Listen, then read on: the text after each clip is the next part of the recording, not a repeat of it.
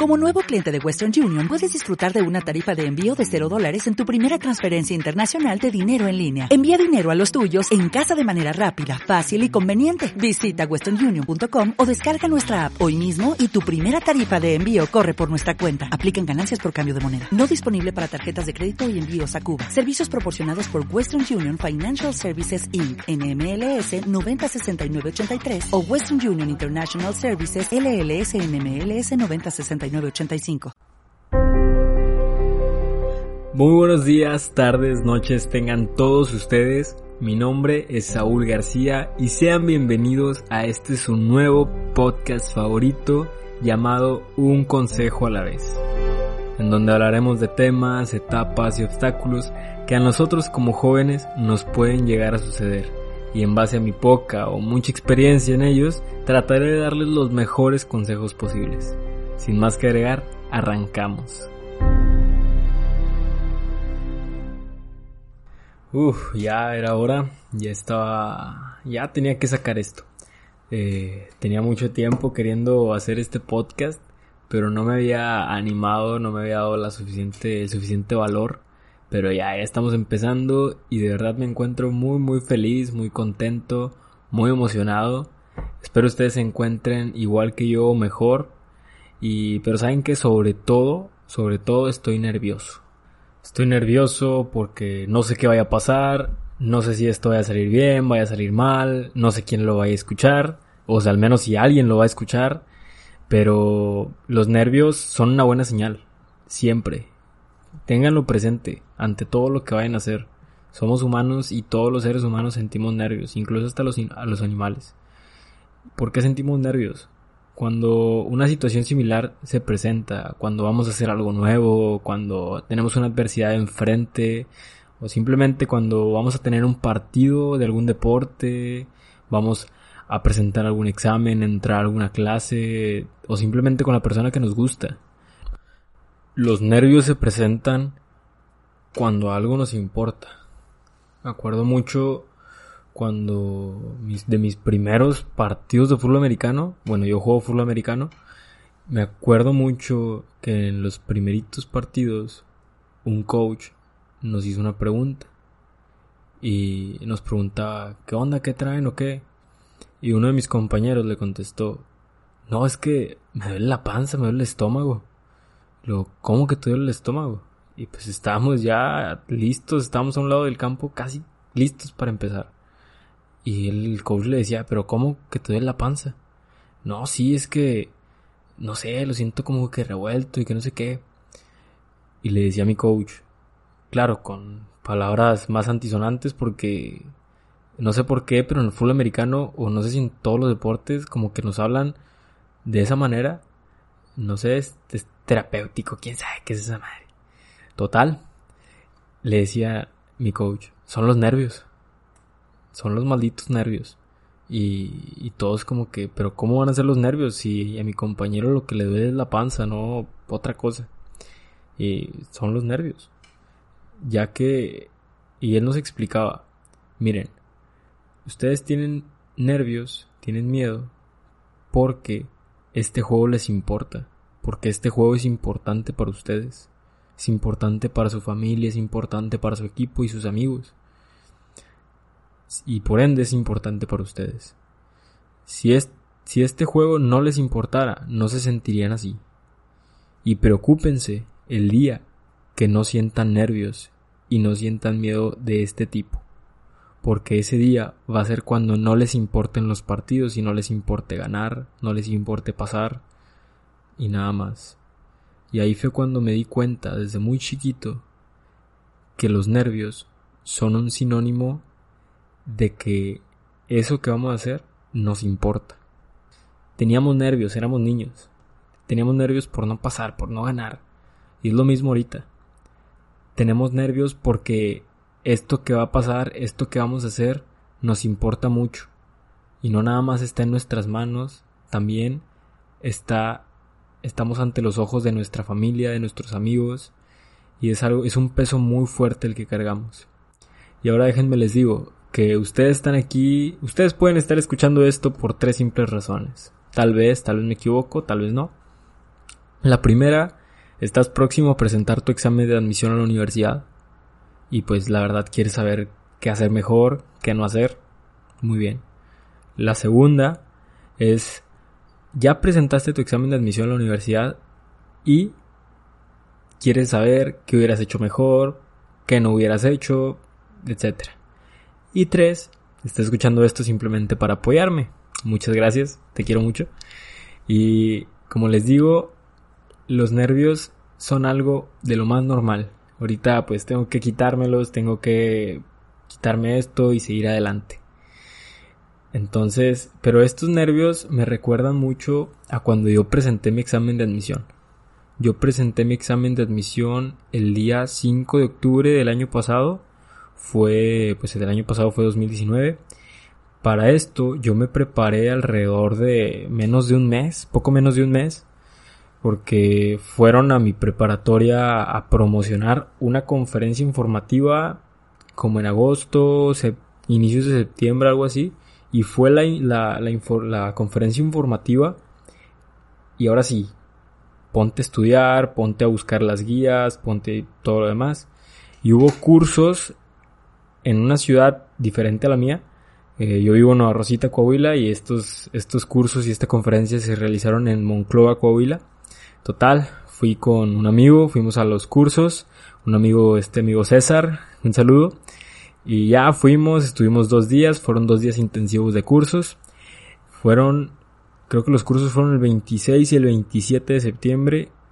Y el 5 ya estábamos presentando, el 5 de octubre ya estábamos presentando nuestro examen de admisión. Fue algo muy, muy rápido, muy repentino, pero era lo más recomendable, presentar lo más pronto posible, porque se llenaban los lugares muy, muy a prisa. Y créanme que los nervios me comían, me comían vivo. Tanto que me llegó a traicionar mi propio cuerpo el día del examen. Yo estaba presentando, para empezar, los que me conocen saben que llego tarde a todas partes y mi examen de admisión no fue la no fue la la excepción, ya íbamos tarde, yo iba a pasar por por César en la mañana muy muy temprano porque pues como yo soy de Nueva Rosita, de aquí a Moncloa son como dos horas, una hora y media, depende. Y total, pues tenía que pasar por César y de ahí irnos. Hoy nos llevaban mis papás, pero pues íbamos tarde. Mi familia tiene ese, ese toquecito de que vamos tarde a todas partes. Y ya pasamos por César, ya me estaba esperando. Llegamos, por suerte llegamos a tiempo. No sé, obviamente nos citaron antes y eso fue bueno. Total, ya empezó el examen, todo muy bien, iba, iba bien. Y a mitad del examen, que se me empieza a cansar la vista y se me empieza a nublar, al grado de que yo ya no podía leer bien. Y para los que me conocen saben que yo uso lentes y no, no cualquier lente, simplemente uso lentes con una graduación muy alta. Entonces tenía que rifarme medio examen con la vista cansada, con la vista anulada, a duras penas leía y todavía me faltaba medio examen. Y yo ya sentía que se me acababa el mundo porque no estaba en mis manos. Yo había descansado, yo había comido bien, yo había hidratado, me había hidratado bien, había estudiado muy muy bien. Entonces, lo que me estaba traicionando era mi propio cuerpo. Ya cuando salí del examen, mi familia y mis amigos me decían que fueron los nervios, fueron los malditos nervios que me traicionaban y me hicieron que mi vista se cansara y se nublara de esa forma. Quién sabe, tal vez sí, tal vez no, pero eso fue a la conclusión que llegamos. Entonces yo dejé que mis nervios me se apoderaran de mi cuerpo, se apoderaran de mí y cuando me decían que estás nervioso, yo simplemente lo negaba porque yo no quería meterme en mi cabeza que yo estaba nervioso cuando realmente los nervios me comían vivo. Ese fue mi gran error. Mi gran error fue negar los nervios y no intentar combatirlos. Ese fue mi error. Entonces, los nervios siempre van a estar en todas partes. Jamás tienes que negarlos porque, como les dije, son una buena señal. Y claro que sí son una buena señal. Pero lo que no está bien es dejar que se apoderen de ti. Tienes que tomar al toro por los cuernos y darle una recia. Tener que dar lo mejor de ti para quitártelos o simplemente para disminuirlos lo suficiente. Y no les miento, ese examen era mi vida en ese momento. Yo, yo lo sentía de esa manera, que mi vida estaba resumida a ese mismo examen que estaba presentando el 5 de octubre en el Hotel Fiesta Inn de Monclova, Coahuila. Yo sentía que ahí se decidía mi vida. Porque es cuando es como nosotros vemos las cosas importantes. Les damos un valor nosotros mismos. La mayoría de las veces se lo damos de manera exagerada cuando no debe ser así, cuando ni siquiera tiene un valor de esa manera. Pero yo se lo estaba dando de esa forma. Y para los, como les digo, para los que me conocen, saben que esa universidad a la que yo quería entrar era mi vida, era mi sueño cumplido. Entonces, lo que me llenaba, ya me ven ahí después del examen con mi familia y con mis amigos, o a solas, yo bien triste, la verdad, por dentro, porque tenía tan bajas expectativas de pasar, era lo peor que me podía pasar.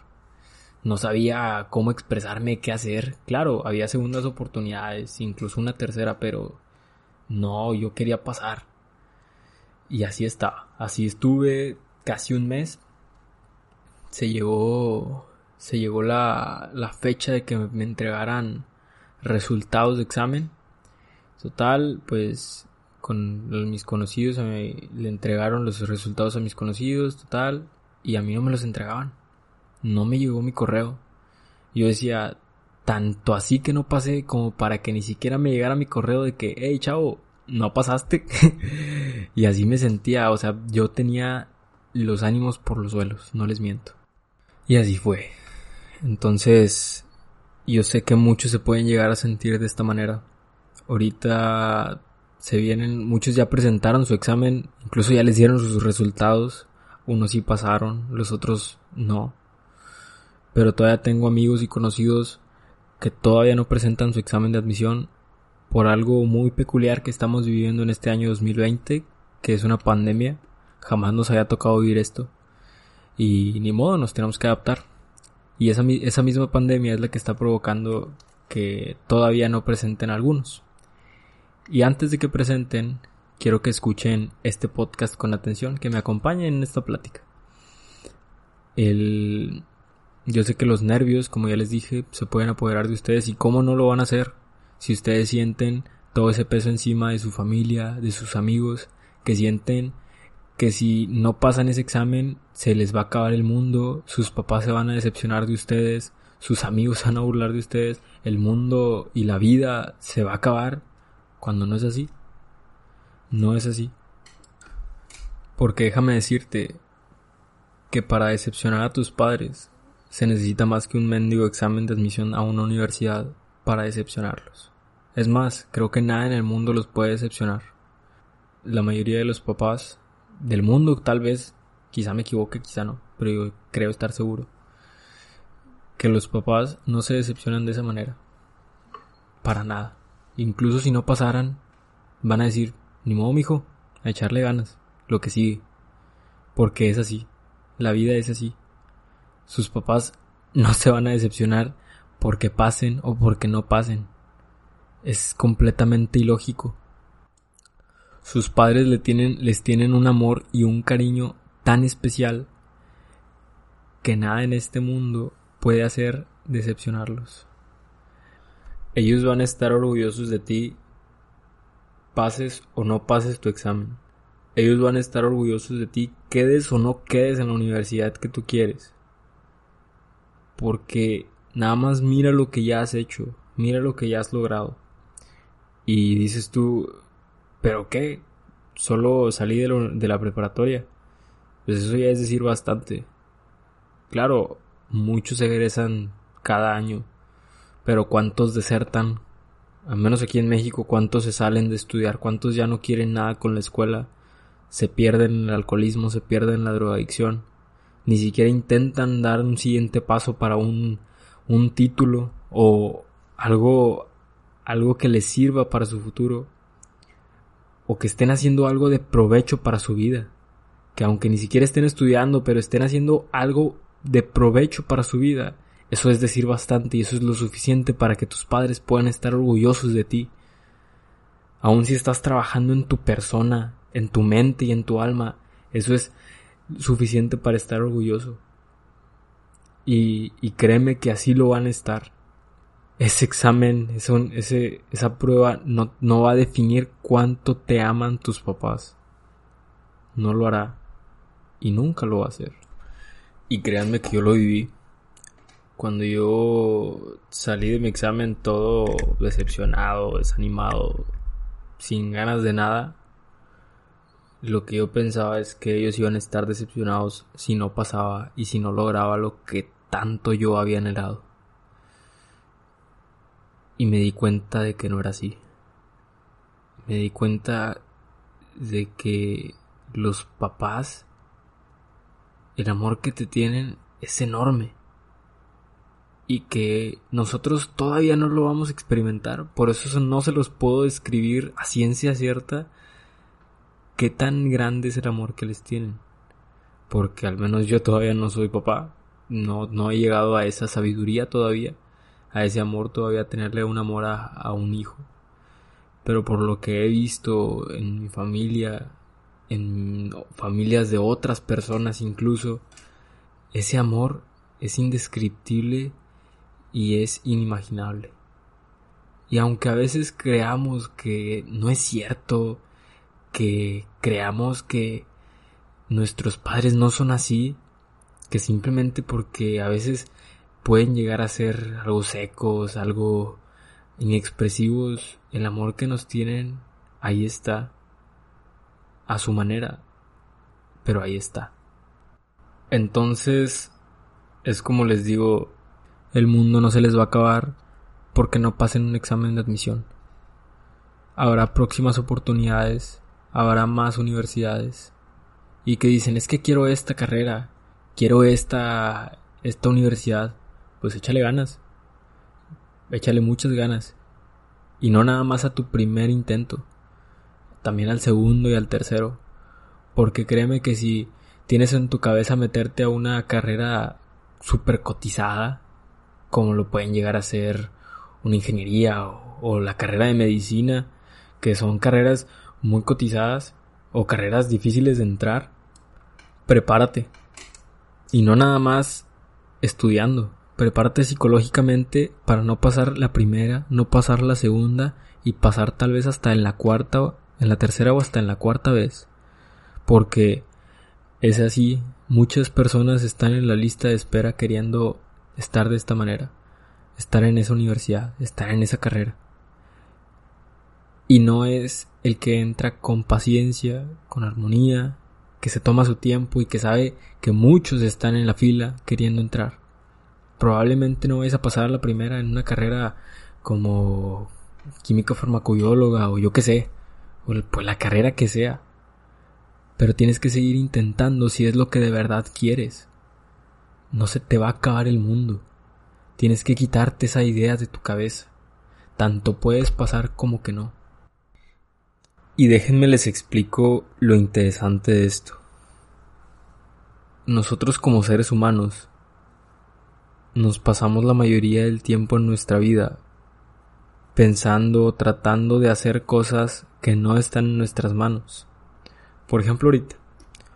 Ahorita tú te estás preparando, estás estudiando, pero cada noche que pasa, cada día que se acerca más ese momento de presentar el examen, te llenas de ideas, de dudas, de pensamientos negativos porque no hayas, no encuentras qué más hacer.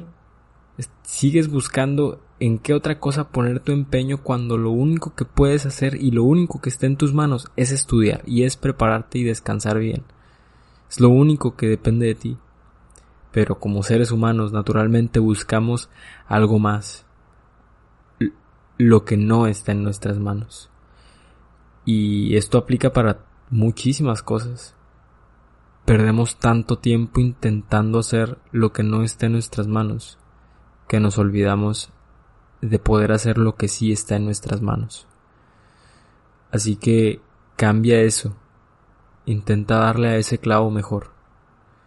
Quitarte esa idea, olvidarte de esa mentalidad y enfocarte a lo que sí puedes hacer y a lo que sí está en tus manos. Porque en tu poder no está el estudiar 24 horas al día, que se te quede todo con simplemente leerlo, con escucharlo y ya. Claro que no. No eres un superhumano, no tienes memoria fotográfica. Eso no está en tus manos. Hay quienes tal vez pueden hacer mejores cosas que tú. Hay tal vez quienes pueden ser mejores en matemáticas, mejores en español, en biología, en química. Y eso no significa que tú te tengas que estresar de esa manera. Hay cosas que puedes y hay cosas que no puedes hacer. Entonces, tú puedes ir a tu paso. Hay veces en que alguien es más rápido que otro por nacimiento, simplemente por agilidad. Pero no significa que esa persona vaya a ser la más rápida. Si yo me aplico de la manera en que voy a a mi paso, a echarle ganas, a seguir esforzándome y entrenando para alcanzar y ser más rápido que él, es suficiente para poder alcanzarlo y superarlo. Porque el que él haya nacido siendo más rápido y más veloz y más ágil, solo es un escalón o dos escalones más para poder llegar a la cima. Y eso solo significa que yo me tengo que esforzar más, pero no tengo que enfocarme en lo que no esté en mis manos. Tengo que enfocarme en lo que sí está en mi poder y en lo que sí puedo hacer y llevar a cabo. Y muchas veces creemos que cositas como estas, como tu examen de admisión, como un examen en una materia o como una materia, pueden decir si eres suficiente o no. ¿Tú crees que eso realmente puede significar tu relevancia en este mundo, en la vida de tus padres, de tus amigos, claro que no. Estás mal, estás completamente equivocado. Tú siempre, siempre, siempre, siempre vas a ser suficiente. Si tú crees que ese examen, esa carrera, esa, esa clase, esa universidad va a determinar lo que vales o lo suficiente que eres tú como persona, estás mal. Muy, muy mal. Porque déjame decirte que ser suficiente no te lo dicen cuántas veces has fracasado y te has caído. Ser suficiente te lo dicen las veces que te has levantado y has seguido adelante. Así que amigos, quiero que cuando presenten su examen de admisión se digan a sí mismos, sí, estoy nervioso, tengo miedo, pero voy a dar mi mejor esfuerzo y no voy a permitir en ningún momento que ese miedo y esos nervios se apoderen de mí. Y voy a dar lo mejor de mí. Y quiero que cuando terminen su examen tengan la suficiente confianza y no de esa confianza que te nula o te ciega. ¿Te ciega o te ciega? No sé. No quiero que tengan de esa confianza. Quiero que tengan de la confianza buena, de la confianza para poder terminar y poder seguir adelante hasta que, le den hasta que les den resultados y decir, ah, que sea lo que Dios quiera, que sea lo que la vida quiera. De esa manera. Y si llegan a pasar, excelente, felicidades. Pero no se ahoguen en sus triunfos. Y si no llegan a pasar, excelente. Pero no se ahoguen en sus derrotas y en sus fracasos. Levántense y sigan adelante. Necesito que se comprometan a dar lo mejor de ustedes.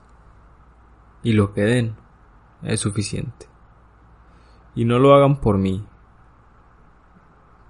ni por su familia, ni por sus amigos, por nadie más que ustedes mismos, que esa es la razón por la cual deben de estar haciendo todo esto. Damas y caballeros, eso es todo por el capítulo de hoy, el primer capítulo de este podcast que se llama Un consejo a la vez. Espero les haya servido mucho, poco, no hay ningún problema. Con que logre ayudar a una persona es más que suficiente. Muchas gracias por acompañarme en este nuevo proyecto y espero me acompañen en todo el trayecto y todo lo que falta por recorrer. Síganme en mis redes sociales, en Instagram como Saúl8A84, así como lo oyen, arroba Saúl, un 8, una A, un 8 y un 4. Y en Twitter como arroba Saúl 8A guion bajo un 8 y un 4. Les deseo muchísima, muchísima suerte y sobre todo demasiado éxito en su examen. Espero les vaya de lo mejor, en serio. Se despide su amigo Saúl García y nos vemos en el siguiente episodio. Muchas gracias.